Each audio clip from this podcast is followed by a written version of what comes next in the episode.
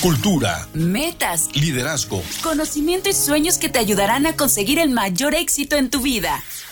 Así es, con Roberto Martínez Otero. Así es, el ayer Choluteca. ¿Qué tal amigos? ¿Cómo están? Qué gusto volverlos a saludar nuevamente. Y como siempre, este tercer viernes de cada mes, nuestros amigos de Así es el Ayer Choluteca, que viene como siempre como organizador, coordinador, director, asistente, eh, traductor. El licenciado don Susano Toski Guevara. Guevara, sí señor. Y traes invitado ni más ni menos que el popular y conocidísimo Tachito. Tachito, sí, sí, sí, el amigo Anastasio Juárez Herrera es nuestro invitado en esta ocasión, don Roberto. Primero que nada, agradecerle a usted infinitamente esa atención que cada mes tiene usted con los de Cholula para platicar las cosas que suceden en nuestro querido municipio. Y, bueno, eh, en esta ocasión, eh, aunque siempre bromeamos de esta separación San Andrés-San Pedro, ahora que tengo la fortuna de, de haber sido nombrado por la Secretaría de Cultura como eh, coordinador de cronistas del municipio. No, a ver, a ver, platícame esto. ¿Y esto ya tenemos un año. y esto, pero no me lo habías ah, dicho oficialmente. Eh, rápidamente le comento. A ver, a ver, déjame, déjame, déjame hacer una cosa. Tacho, buenos días. Buenos días. ¿Cómo estás, Tacho? Muy bien. ¿Por qué habrán nombrado coordinador de toda? ¿De qué? A ver, ¿cómo? Porque está el nombre así medio largo, ¿no? coordinador. Coordinador del Consejo Municipal de la Crónica de San Pedro Cholula y también es coordinador de la región 29 del Consejo Estatal de la Crónica. ¿Y por qué lo nombraron ah, porque, a Susano? Míralo, o sea, eh, no es cualquier gente, mi, no, No, no, sí, sí. que es mi amigo, no? Sí, sí, no, no, gente distinguida, vaya. y ahora es Don Susano. Don Susano. No, yo soy su amigo, nada más. Don Susanito Peñafiel, ¿te acuerdas de eso? Y Somellera, y Somellera. Bueno, pero ¿por qué lo nombraron, Tacho? Tú, tú que estás muy metido en todo este ambiente. Pues bueno, hay que entender qué es, eh, cuál es la labor del cronista, es el, el, el, rescatar el, la riqueza del pasado y el diario acontecer del presente, ¿no? Entonces, eh, los cronistas es lo que hacemos y lo que le aportamos a la sociedad.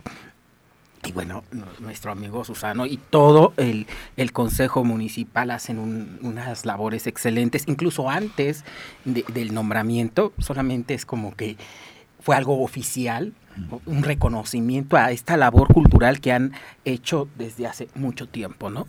Entonces, ¿Y bueno, quién, ¿y quién te dio el título? Eh, quiero decirle que también el compañero Tacho. No, no, no estamos hablando de ti. La, Secretaría, la Secretaría de Cultura del Gobierno del Estado, a través del Consejo de la Crónica, que dirige, bueno, secretario de Cultura, que es el arquitecto Sergio Vergara Bermejo, que le mandamos un gran saludo y un gran abrazo, porque siempre ha sido punto de apoyo para la gente de Cholula, para los de Pro Cholula, que es de donde yo vengo. Eh, a Pedro Mauro, que es el jefe de cronistas, que también es un hombre muy destacado, él era cronista de eh, inicialmente de Xochla, ahora es el coordinador general en todo el estado. Y bueno, hemos venido realizando, como usted sabe, don Roberto, eh, trabajos de promoción cultural en Cholula, ¿no? Desde hace más de 30 años. Y, bueno, pues este, la idea de conformar un consejo de cultura donde esté integrado por varias personas, fuimos inicialmente ocho, es con la idea de ir recopilando la mayor parte de la historia pero también para nosotros, como dijo Tacho, eh, el presente es importante, ¿no? Porque se va forjando la historia día con día. Lo que estamos haciendo hoy, mañana, a ratito ya será historia, ¿no? Y, esto ha sido una especie, y me, da mucho gusto, de reconocimiento al trabajo que hemos venido realizando en este equipo que tenemos en San Pedro Cholula, que la gente de Pro Cholula, donde está don Fabián Jiménez a la cabeza, el arquitecto Jesús Quiroz Castillo, John Oleri, este tejano choluteca con más de 60 años en Cholula, que, siempre preocupados por la difusión cultural.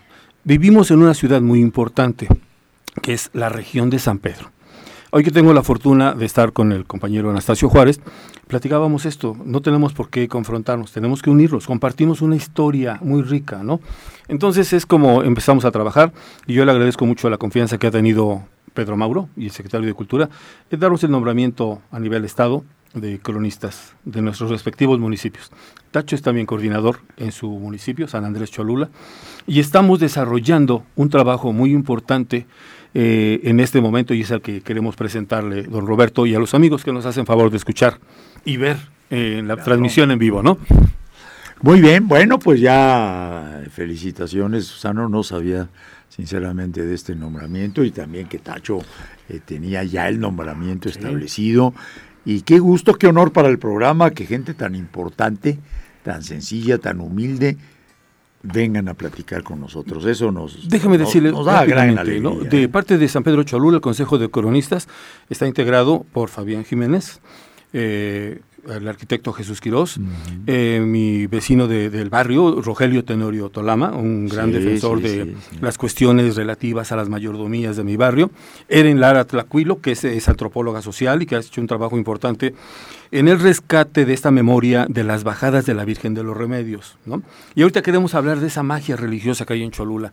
A Georgina Tochimani Tochimani, que es de la Junta Auxiliar de San Agustín Calvario, una historiadora, maestra en historia, que estuvo en Estados Unidos, en Washington, hace un par de meses, si no me equivoco, Tacho, este, pues dando a conocer nuestra cultura choluteca, ¿no? Este, lamentablemente el amigo Manuel Tratoa, que falleció, él era miembro también del consejo, y bueno, creo que son los que conformamos, ¿no?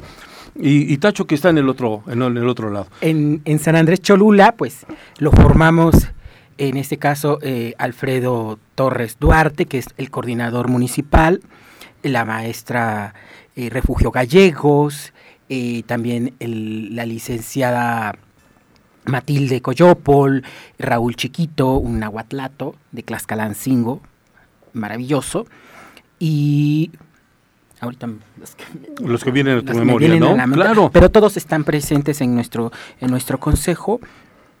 Les mandamos un gran saludo y pues su servidor que es el, coordinador de la región 28 de que es, corresponde a los municipios de San Andrés Cholula, Atzompa y Santa Clara Coyuca. Santa Clara Coyuca. Don Roberto, tenemos una fecha muy importante ¿Qué es lo que nos trae a querer platicar con nuestros amigos que nos escuchan y con usted? Eh, hace unos meses estuvimos con usted comentando un incidente que, histórico que hemos descubierto y hacíamos reflexión de que en el 23, en este 2023 se cumplen 500 años de el inicio de la conquista espiritual de México. Una vez terminada la conquista militar, eh, quienes estuvieron al frente se empezaron a, dar cuenta de la importancia de también tener en el aspecto religioso. Eh, y bueno, pues eh, estamos en este año ya y Cholula, que tiene este perfil que lo distingue de, mucho apego a la religiosidad, nos resulta importante, ¿no? Y, ahí es donde retomamos eh, este camino y en el estudio de todo esto que aconteció con la llegada de, que nos hablará Tacho, descubrimos a un personaje que ya lo comentamos acá, que es el padre Lorenzo Carranco Barrientos, y que, bueno, uniendo todo esto, eh, hemos desarrollado un ejercicio muy importante para memorar este acontecimiento histórico. quiero ser muy claro, lo analizamos desde el Consejo de la Crónica, desde el lado histórico, que es muy importante, y por eso es que hemos organizado unos eventos que queremos poner de conocimiento. Pero a mí me gustaría que nos permitiera, don Roberto, que apoyados por el amigo Anastasio Juárez, nos explicara un poco cómo inicia este proceso desde la mismísima llegada de los extremeños a, tierra mexicana. ¿Cómo, ¿Cómo empieza? ¿no? Tenemos por ahí memoria de algunos personajes, Tacho, y ojalá que nos dieras un poco de, luz y conocimiento al tema. Claro, eh, son dos personajes que, llegan con, como capellanes militares de, de Hernán Cortés, si bien ya desde los primeros, desde las primeras manifestaciones de, piedad por parte de los españoles, hay imágenes, hay, hay estas, este, eh, estos testimonios de culto, eh, sí, eh, sí es importante resaltar la figura de dos sacerdotes. El padre Bartolomé de Olmedo, un mercedario, y el padre secular que era Juan Sánchez. Ellos son Juan Sánchez. ¿Juárez? Sánchez. O sea, su, era su, nombre. Juan Sánchez. Ah, Juan, yo y Juárez. Perdón, Juan por eso por la interrupción. Entonces, Juan Sánchez. Estos, estos dos sacerdotes, eh, de alguna manera, frenan gran parte de, la violencia, incluso hay por ahí testimonios de cómo el padre Olmedo en las matanzas de Cholula, de, la, este, del Templo Mayor, él llora, dice, no es, que no era posible, que no era acorde al, al, pensamiento cristiano de, llegar o hacer llegar el mensaje de Cristo a, estas, nuevas, a estas nuevas tierras, ¿no? Claro, su fervor religioso este, también lo hacía hacer un hombre compasivo, al, igual que el padre Sánchez, y que incluso este, eso se repercutirá después con la llegada de los tres primeros y, posteriormente todas las órdenes religiosas. Eh, el padre Olmedo, si bien no tuvo em, la la premisa de evangelizar, porque él, este, él iba como capellán militar. Él pertenecía a la orden de la Merced, era una orden de corte militar que eh, tenía como objetivo liberar a los cautivos de los moros. La idea de traer al padre Olmedo en esta, en, esta expedición era que si algún español era este, capturado y que lo indujeran a abjurar de su fe para que fuera liberado, él tendría que cambiarse y, sufrir el martirio. O al menos esa era eh, al principio la idea de, la Orden de la Merced. Él, una vez consumada la conquista de la ciudad de Tenochtitlán, él muere en el, eh, auxiliado por los franciscanos. Muere muy joven. Muy, joven, ¿no? Creo a los 50 años. 50 años. Este, pero ya, ya empieza a haber esta brecha, esta, esta brecha de, del inicio del cristianismo en la Nueva España. Luego el padre Juan Sánchez eh, era un sacerdote secular, eh, fue tuvo ese sí esta, esta, esta idea de, empezar a, convertir a indígenas, incluso este él va a la expedición con Cortés a, a Honduras, él regresa, eh, y él muere martirizado. Es el primer sacerdote secular martirizado en, México. Eh, muere en Quecholac. En Quecholac. Su cuerpo es traído a la ciudad de Puebla y fue enterrado en, el, en la capilla de Nuestra Señora de la Antigua, hoy del Sagrado Corazón de Jesús en la catedral, e incluso traía una, él fue uno de los primeros que trajo una imagen cristiana, incluso era, le llamaban el Cristo de la Flecha, que hasta la época de la Reforma se veneraba en la capilla del Santo Sepulcro, en las capillas del Via Crucis.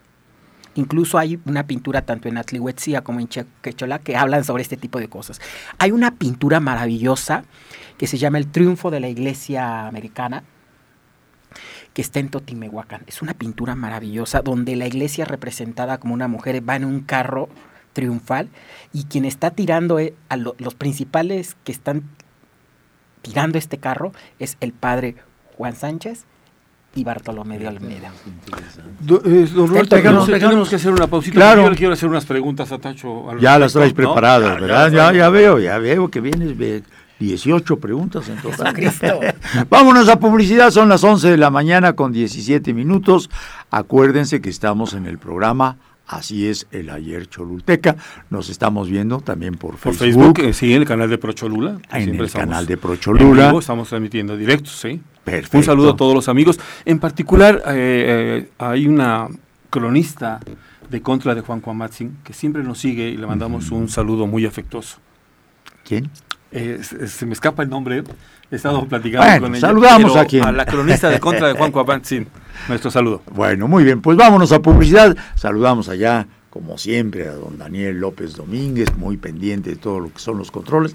A nuestro amigo de Facebook, que también controla todo.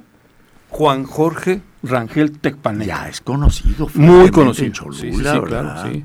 Sí, la verdad es que le toca la tarea difícil, está atrás, de cámara siempre, pero para mí es la parte más importante, porque si no, no podríamos llegar con los amigos. Y también saludamos a Jessie, que está ya en el teléfono, siempre es la mujer del buen decir. No, pero aparte de eso tiene algo muy especial. Se le ve la sonrisa en el teléfono. En el teléfono, ay, qué amable. Contesta el teléfono y la gente que está del otro lado siente la, sonrisa de Jessie. Y eso, eso no cualquiera lo tiene. Perfecto. Vámonos a publicidad. Seamos una sociedad de convivencia. Sigue con nosotros en Así es. Vuelve tu inteligencia en una oportunidad para crecer. Así es. Regresamos. Pues ya tenemos llamada de Leonor Cuamazzi. Ah, no es mi amiga, sí, sí, sí, sí, no lo voy a olvidar. Susano, gracias por los saludos, los recibo con mucho cariño. Ah, era la persona que tú no te acordabas cómo se llamaba. sí, por la emoción de querer saludar a nuestra amiga cronista de Contra de Juan Cuamazzi, que por cierto nos invitó a, su población a, este, a degustar un guiso que hacen muy especial que se llama mole prieto, hecho a base de maíz, chile, y que durante toda su cocción tiene que estar moviendo, ¿no?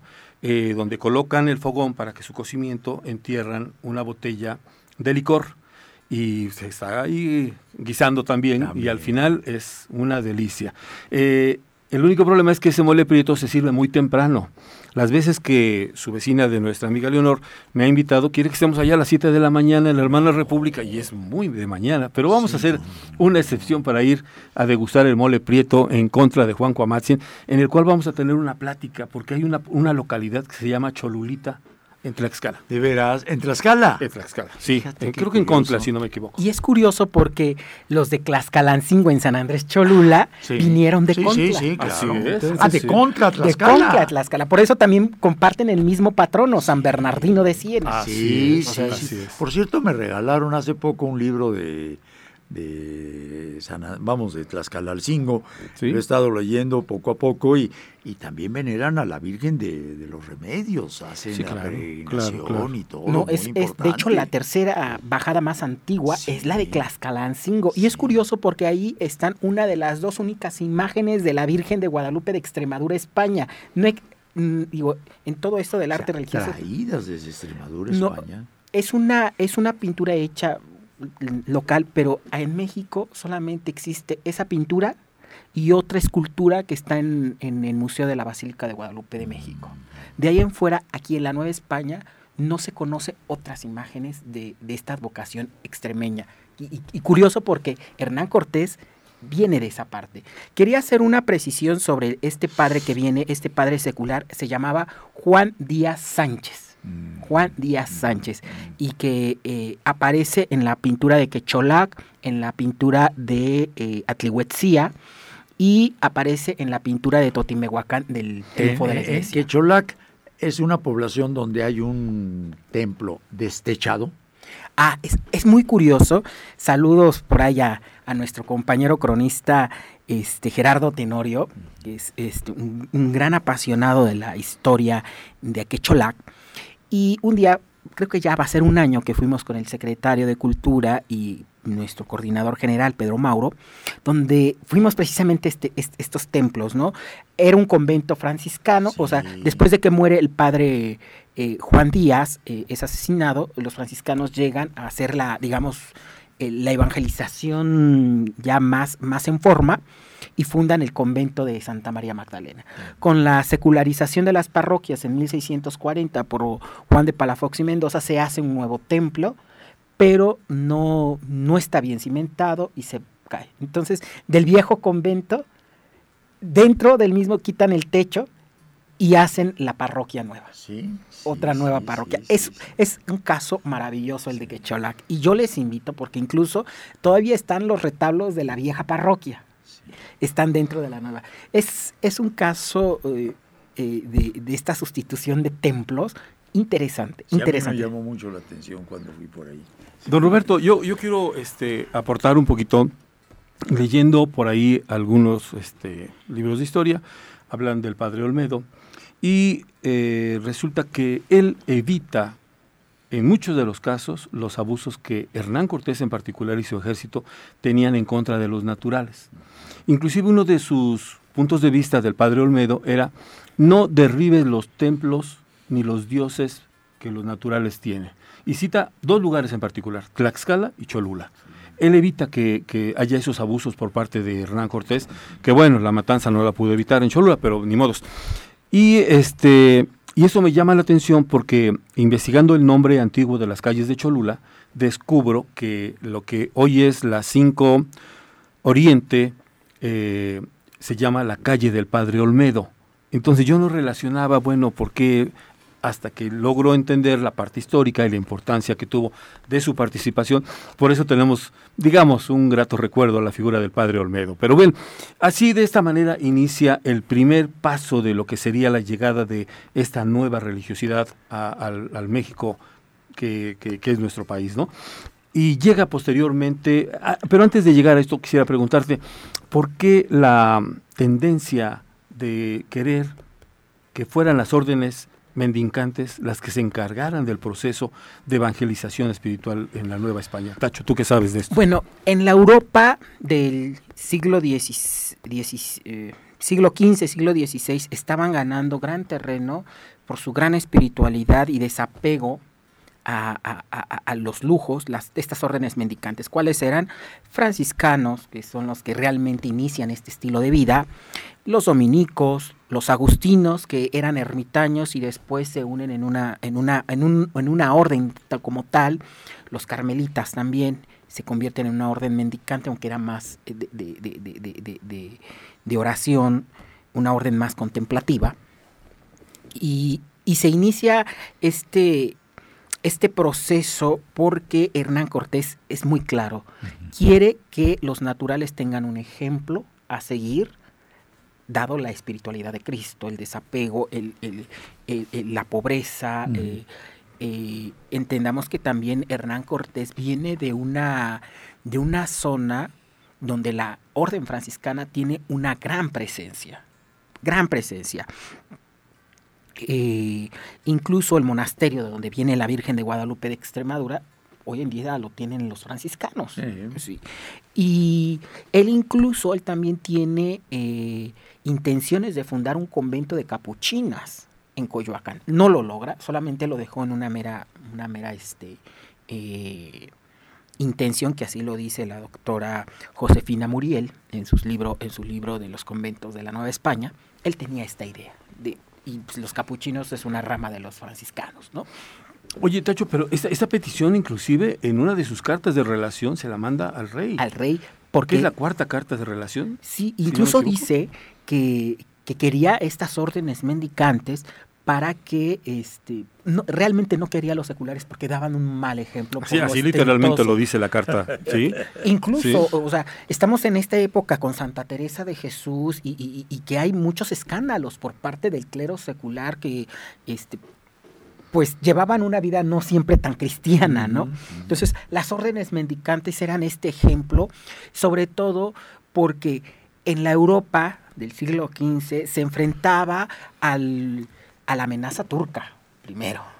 Después, los vicios del, de la herejía en, Alemania con Martín Lutero, eh, del otro lado en Inglaterra, los anglicanos. Entonces se presenta América como una tierra de misión donde que también la iglesia va a librar su última batalla contra la idolatría y el paganismo. Entonces, necesitan a sus mejores. Esa es la parte que le digo, don Roberto y amigos, que es donde tenemos que comprender el contexto histórico del, momento que se vivió, ¿no? Y, ahí es la importancia. y logran un primer avance, llegar a, este, a Veracruz, un pequeño grupo. Aquí, ya gente exprofeso, ¿no? Coméntanos. Entonces, vuelvo a insistir, la iglesia ve en, en América un, un campo de misión que, que, no lo había dimensionado llamémoslo así. Y incluso el doctor Antonio Rubial en alguna conferencia que dio en Cholula, dice, se vuelve esta tierra apocalíptica donde las fuerzas de la iglesia este, van a luchar contra el demonio, contra, contra, contra, contra estos vicios que genera la, la, la, idolatría. Y bueno, es una cosa muy, muy interesante que incluso la iglesia va a necesitar de sus mejores soldados. Por eso hay muchas pinturas de los franciscanos, sobre todo de Villalpando en Guatemala, donde San Francisco aparece como, como un personaje apocalíptico. Una cosa maravillosa. Pero de eso algún día vamos a volver a hablar. Correcto. Entonces, 11.31. Vale. Nos toca publicidad. Eso es todo. Seamos una sociedad de convivencia. Sigue con nosotros en Así es. Vuelve tu inteligencia en una oportunidad para crecer. Así es. Regresamos. Pues seguimos escuchándolos, estoy disfrutándolos a plenitud, así que sí. Gracias, don Roberto. Pero estamos hablando de que haciéndole caso o tal vez coincidiendo entre la petición de Hernán Cortés y la voluntad del rey de España, si no me equivoco es Carlos I, envía una primera misión exprofeso para empezar el proceso de evangelización en nuestras nuevas tierras, nuevas para ellos. Sí, empiezan, llega esta, esta primera presencia de, de, estas órdenes, de estos nuevos soldados de Cristo, eh, que serán Juan de Tecto, Juan de Aura y Pierre de Gante, Pedro de Gante. Los, los tres flamencos. Son, flamencos. Flamencos de Flandes. Y, y, ellos eh, tienen esta, esta, primera, esta primera idea de, de, de, hacer algo. Claro, pero tengo, tengo entendido, Tacho, que era gente muy preparada, sumamente preparada, ¿no? O sea, no era cualquier franciscano, no, eran un señorones muy documentados, muy estudiados, ¿no? Unos grandes humanistas, estaban corriendo las ideas de Erasmo de Rotterdam, Tomás Moro. Entonces vienen con una, una visión de, un, de una filosofía muy avanzada en su época y lo van a aplicar en, en, la, en la, Nueva España a través de eh, la apertura del Evangelio aquí este, en esta zona. Tienen una preocupación, si no me equivoco eh, en Alemania se está dando la iglesia protestante, 1517. Y ellos cuando llegan, llegan un poco preocupados a que eh, esto no vaya a llegar a, repercutir, ¿no? O sea, les, decía, o sea, la iglesia se está enfrentando en Europa a viejos enemigos, a viejos enemigos. que es la herejía. Entonces, ellos vienen con, otra, con, una visión de, de, a ver, ¿qué vamos a hacer en esta iglesia que se está gestando? Eh, Dos de ellos se van con los eh, eh, a seguir eh, con, a, los, a los conquistadores en otras expediciones. Uno muere en, en Florida y otro muere en las Cibueras, o Honduras. Pero Pedro de Gante es muy, muy, muy importante su, su, su, papel. Y alguna vez lo platicábamos con, con nuestro querido amigo Salvador Gómez en, en, las rutas de la fe. O sea, él sería verdaderamente el padre de la historia y de la antropología prehispánica, porque él dijo, alto, señores, no destruyan, quieren comprender a estos pueblos, hay que conocerlos. Dice, no destruyan. Todos los que eh, defienden esta, eh, eh, esta identidad indígena muy, muy a rajatabla, o sea, lo que hoy realmente conocemos sobre nuestras culturas antiguas se lo debemos a Pedro de Gante. Sí, sí, sí, Inclusive es el primero que se atreve a hacer un vocabulario de lengua náhuatl. Y con esto quiero hacer hincapié que algunos cronistas, de manera jocosa, emiten, no pueden evitar una sonrisa ante la desesperación de, este sacerdote de Gante, que no sabe cómo evangelizar en los primeros pasos. Y acude a lo que hoy llamamos cómics hacer oraciones a través de dibujitos, ¿no? Las oraciones, el Padre Nuestro, ¿no? Este, desesperado por, por tratar de, transmitir lo que ellos consideran la, verdad religiosa, ¿no? Eh, trataban de evangelizar a señas, ¿no? Entonces imagínense a los naturales riéndose de los franciscanos porque no entendían absolutamente nada, ¿no?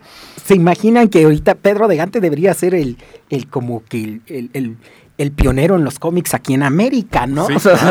o, sea, a través de estos que se llamaban los códices testerianos, o sea, a través de, los dibujos, a través, la imagen adquiere esta, eh, eh, esta, es, la herramienta de, pedagógica de los misterios de la fe. Entonces, es una cosa maravillosa e, esta labor de Pedro de Gante ha sido, digo, a través de la historia ha sido como un poco olvidada esta labor de Pedro de Gante. y con Salvador Gómez lo, se habla de él, de Pedro de Gante. Pedro de Gante, ¿no? Digo, era pariente de Carlos V. Entonces, estamos hablando de una persona que tenía un alto nivel intelectual. Sí, claro. Y, vive muchos años, llega hasta los 90 años, dicen los cronistas, viviendo ya en América y aportando esta gran parte. Pero, don Roberto, como el tiempo es corto, yo quiero aprovechar la presencia de Tacho, si usted me lo permite. Eh, fíjese que Eh, eh, estudiando este proceso de inicio de evangelización, desde el punto de vista histórico, repito, nos topamos con personajes que continuaron ese proceso de evangelización, ¿no? No se, no se culmina luego, luego este proceso, ¿no? Eh, hay zonas en las que son muy lejanas al centro de, de, la, de la Nueva España en aquel entonces, y hay que hacer el trabajo de evangelizar, ¿no? Y nos topamos con un choluteca muy distinguido, que acude a ese trabajo, ¿no? Y Tacho, coméntanos este, de este personaje, porque para mí es apasionante descubrir a un cholulteca. Claro, este, de hecho hay, eh, hay muchos que se, involucran en estos procesos de, evangelización, incluso más allá del mar. Tenemos a un primero este, cholulteca propio, que es Antonio de Vera, que es un soldado que muere allí en las, Filipinas. Sí, sí, sí. sí. ¿Por qué? El, primer mártir, como mártir. Como mártir. Pero se fue embarcado, desde luego. Claro, pero el viejo comercio que había de, Galeón de Manila. No era de la época de Francisco Javier, el jesuita. No, él muere en el siglo XVII, casi eh, eh, en el último tercio del siglo XVII. Incluso se, se conserva una pintura de su martirio en la parroquia de San Pedro Cholula. Eh, sí hay que entender que, las órdenes religiosas, después de la, de la franciscana, llegan los dominicos al, frente de Fray Domingo de Betanzos, eh, los agustinos al frente de Francisco de la Cruz, los carmelitas, eh, los jesuitas, que es una, una parte fundamental en este proceso, sobre todo porque viene muy a tono del personaje que vamos a hablar. Los jesuitas, si bien ya tienen esta idea de la misión, ya prácticamente el territorio conocido ya, ya lo habían eh, ya, ya, se había repartido entre estas tres órdenes, los agustinos, los franciscanos y los dominicos. Entonces tienen este intento de, misión en Páscuaro, en Oaxaca, pero solamente va a ser unos ejercicios para lo que a donde nadie quería ir, que era el norte del país. O sea, eran gente muy salvaje, muy, eh, eran nómadas, entonces... Indomables. Indomables, entonces se va, la, la, compañía se va a enfrentar a un, a otro tipo de misión. Sobre todo porque son gente que, que, que, mm, le invierten al, estudio, que le invierten a la formación humana de, de, sus, de sus miembros. Entonces, llega un, llega un personaje aquí propiamente de Cholula, el padre este, Lorenzo Carranco Barrientos, un cholulteca, nacido cholulteca.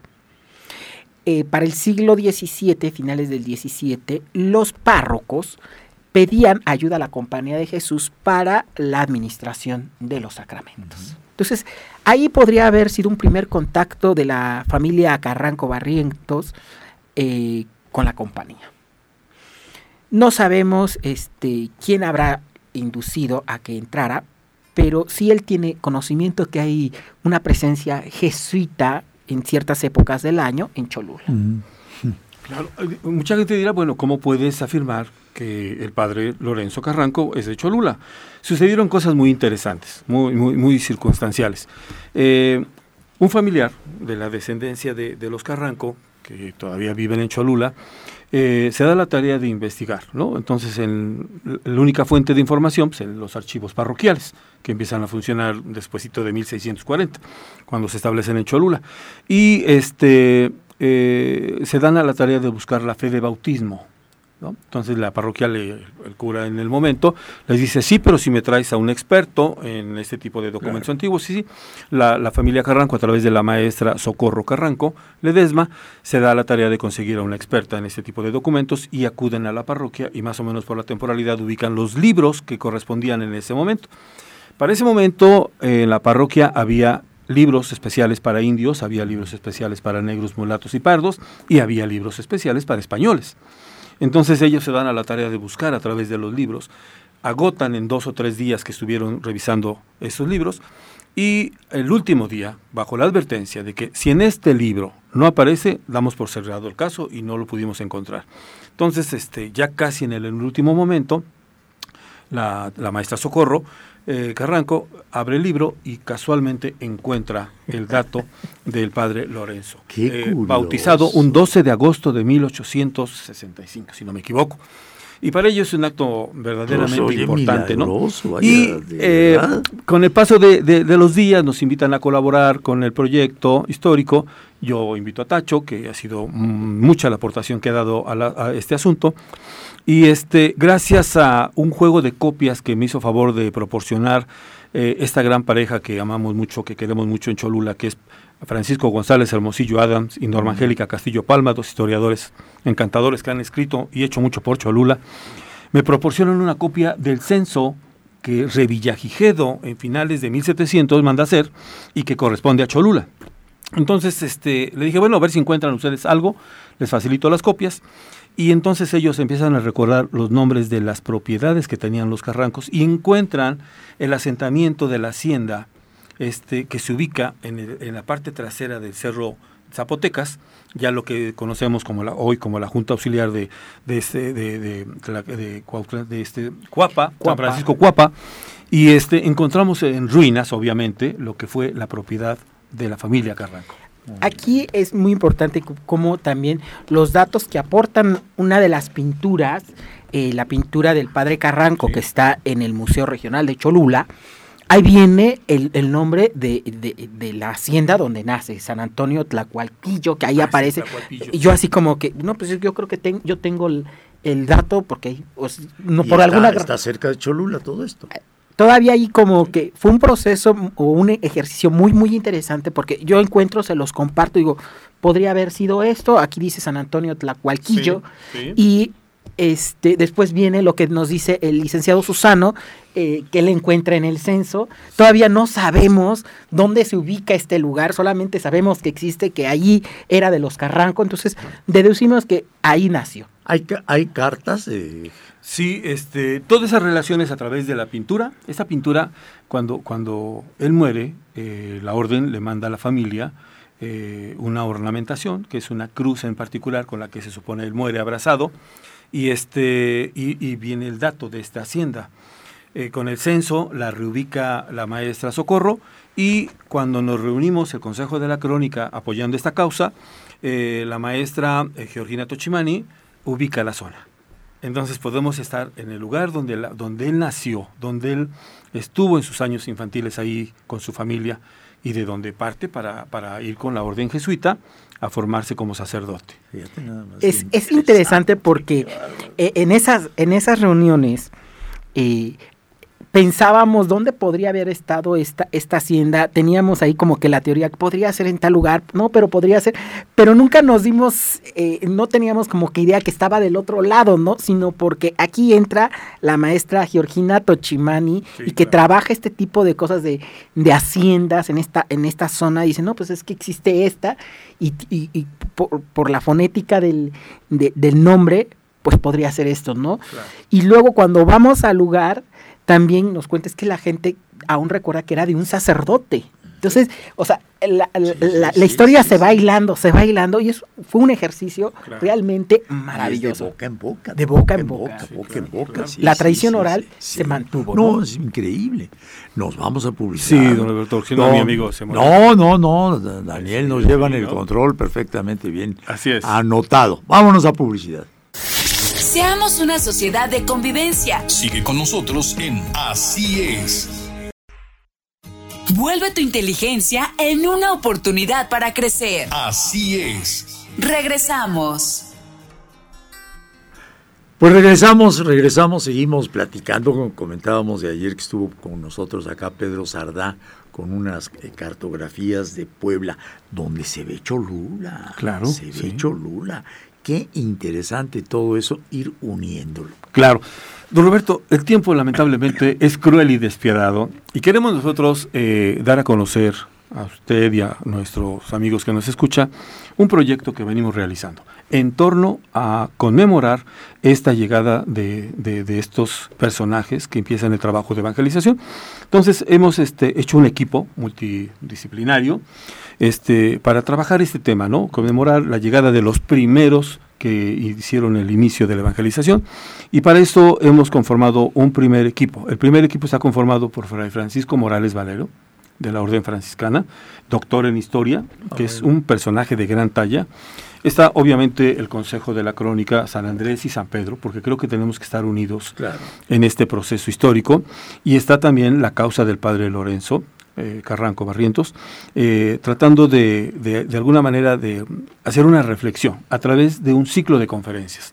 Y a mí me gustaría, Tacho, que nos platicaras un poquito de este proyecto que para mí es importantísimo. Sí, el, este ciclo de conferencias de verdad eh, va a ser de, de gran interés para la ciudadanía, su ciudadanía y para, para, entender más esto, este proceso un poco hasta a veces complejo de la evangelización, ¿no?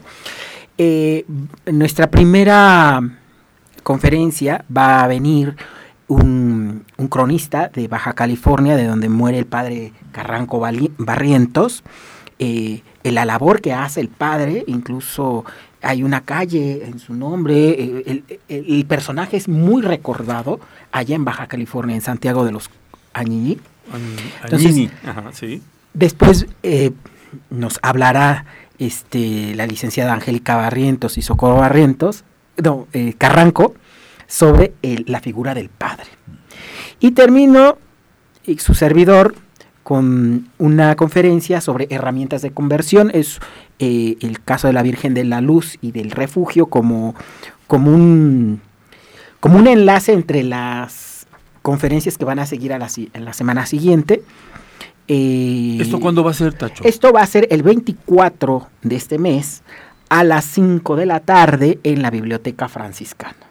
O sea, de verdad es, son temas que, nos, que nos va a dar un panorama maravilloso de, estos procesos de, de, evangelización.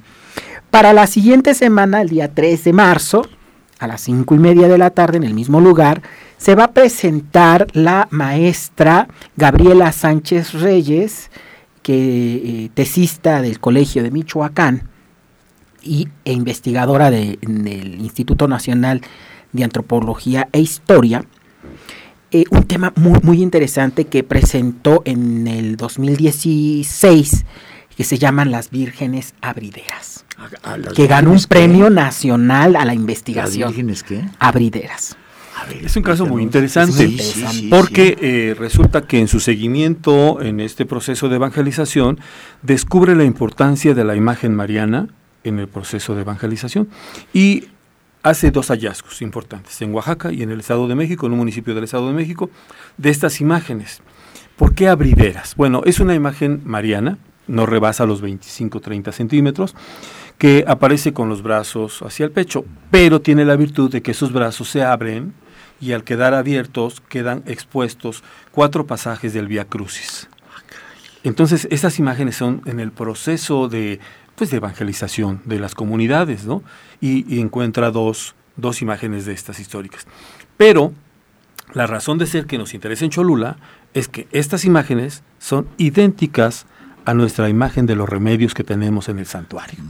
Igualita, nada más que la de nosotros no es abridera pero cuando usted vea las, las tres imágenes son idénticas, ¿no? Entonces ahí es la importancia de, de, este trabajo que ha realizado la maestra Gabriela Sánchez Reyes, que nos va a hacer favor de exponer esta conferencia en la Biblioteca Franciscana. Creemos que es el lugar idóneo, ¿no? porque es donde, donde todo inicia. Ahí donde ahí fueron los acontecimientos. Y ahí fueron los acontecimientos, ¿no? ¿No es así, Tacho? Claro que sí, incluso, o sea, es, va a ser la primera vez que la maestra Gabriela va a presentarlo de manera pública. O sea, o sea, ya ganó el premio, pero ella dijo en algún momento, pues bueno, ya terminó esta investigación, y dice, va a ser la primera vez que yo lo voy a exponer. Entonces nos sentimos sumamente privilegiados en Cholula, que venga la maestra desde la Ciudad de México a compartirnos pues el fruto de sus pasiones, la investigación. Tenemos otro personaje que es nuestra cereza del pastel en este ciclo de conferencias.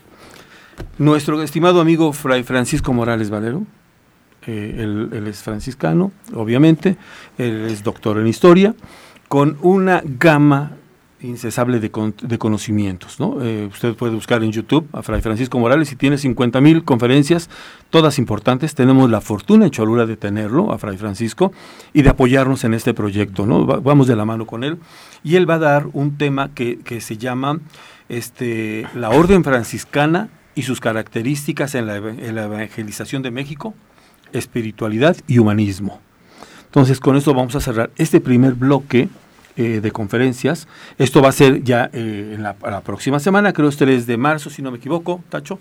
Y, este, y, vamos a estar ahí. viernes. Viernes. 3 de marzo. Eh, mire, por las, por las características del momento histórico que vivimos y por las características del espacio físico, pues tenemos un espacio limitado. No, no creo que lleguemos a, a tener cabida más de 60 compañeros ahí sentados y la otra es que vamos a empezar muy puntuales. El del día 24 va a ser exactamente en punto a las 5 de la tarde. Daremos inicio con la primera conferencia y la segunda va a ser a las del 3 de marzo, va a ser a las 5.30. Vamos a arrancar muy puntuales y con esa limitación de espacio. Pero, dada la tecnología, ¿no? Podemos transmitirlo vía Facebook, Facebook Live, como le llaman, para que quede ahí en la nube y que la gente que guste checarla más adelante, pueda verla. Pero sí nos gustaría que la gente que tenga bien acompañarnos, pues llegue puntual. A ver, repetimos. A ver. Tacho. Ok. El ciclo de conferencias, 500 años al inicio de la evangelización, va a ser en la Biblioteca Franciscana los días 24 y 3 de marzo, a las 5 de la tarde. Perfecto. 24 es este... Febrero, viernes. viernes 24 y 3 de marzo también viernes, o sea, viernes y viernes. no se las pueden perder, de verdad. No, no, no, no, están interesantísimas, interesantísimas. Roberto, es muy importante, como dice Tacho, no se la pueden perder, sobre todo la gente de Cholula y de la periferia, ¿por qué no se la deben de perder? Porque eso nos va a permitir entender un poco ese espíritu de religiosidad que todavía se vive en las Cholulas, ¿no? Eh, algo que nos caracteriza es eso, ¿no? Esa religiosidad, que obviamente no es característica privativa del cristianismo para acá, sino que ya desde mucho antes la religiosidad privaba en Cholula. Solo se fortalece con la llegada de este proceso de evangelización. Mm.